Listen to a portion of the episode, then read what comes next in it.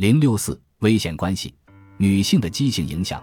如果高卢人把他的妻子也叫来助阵，那么就算是一整支军队都打不过他们。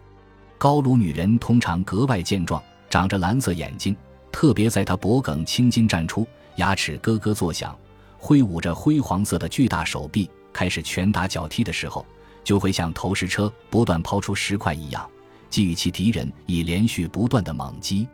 阿米阿努斯马尔切利努斯历史第十五卷第十二章 c a l d i c a 一九八八四，在亲历了斯巴达和他的家乡城邦雅典之间长达二十余年的血腥内战后，剧作家欧里庇得斯在其悲剧《酒神的伴侣》中抒发了他动荡和绝望的感情。该剧写于公元前四百零七年。当时剧作家已经从雅典逃到了相对和平安全的马其顿。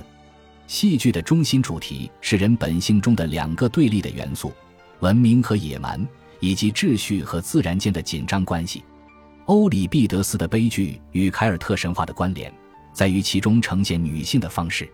酒神的伴侣将妇女、动物和未驯服的自然世界置于文明野蛮对立中的野蛮一面，从根本上就与男人。秩序和人造环境的有序文明世界相对立，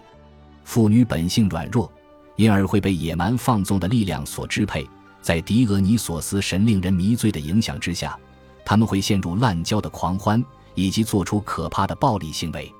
包括杀害、肢解和吞噬人类。在威尔士神话中，以及特别是在爱尔兰神话文本中，许多杰出女性遭到的待遇。似乎也在以同样不光彩的方式表现其中的女性角色。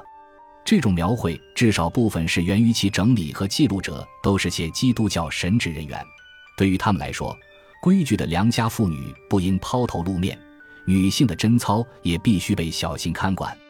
因此，阿尔斯特故事群把康纳赫特女王妹夫描绘成一个性欲和军事欲望都不知厌足的女性形象。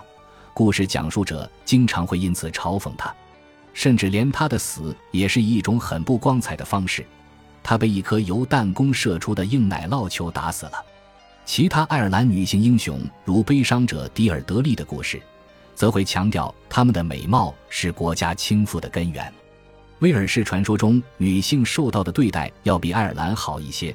但大多数时候她们都是些苍白无力的形象，其重要性仅体现于她们可以催生和推动男性主角们的行动。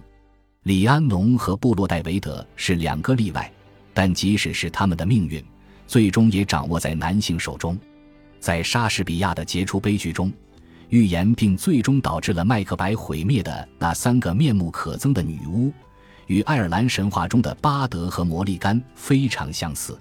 与他们一样，麦克白中的女巫也具备衰老、不道德、善于预言和性别暧昧不明等属性。班科曾这样评价他们。你们应当是女人，可是你们的胡须却使我不敢相信你们是女人。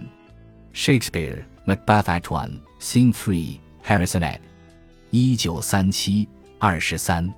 莎士比亚写作这部苏格兰戏剧时，英王詹姆斯一世正陷入反女巫的狂热中。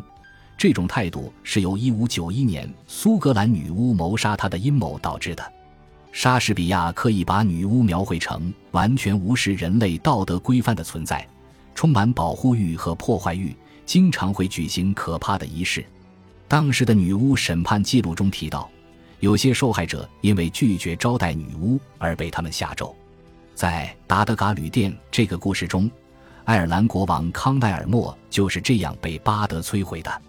与阿尔斯特的英雄库呼兰一样，康奈尔莫的身上也被下了双重禁制。除了前文提到的关于鸟的禁止之外，他同时也被禁止日落后与一个女人单独相处，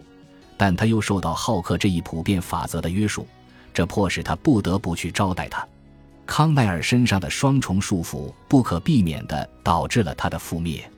他的敌人在巴德的带领下砍掉了他的头，但康奈尔与异世界的神奇联系在这个故事中也得到了进一步展现。因为他被砍下的脑袋还能与麦克切赫特交谈，而后者最终为他报了仇。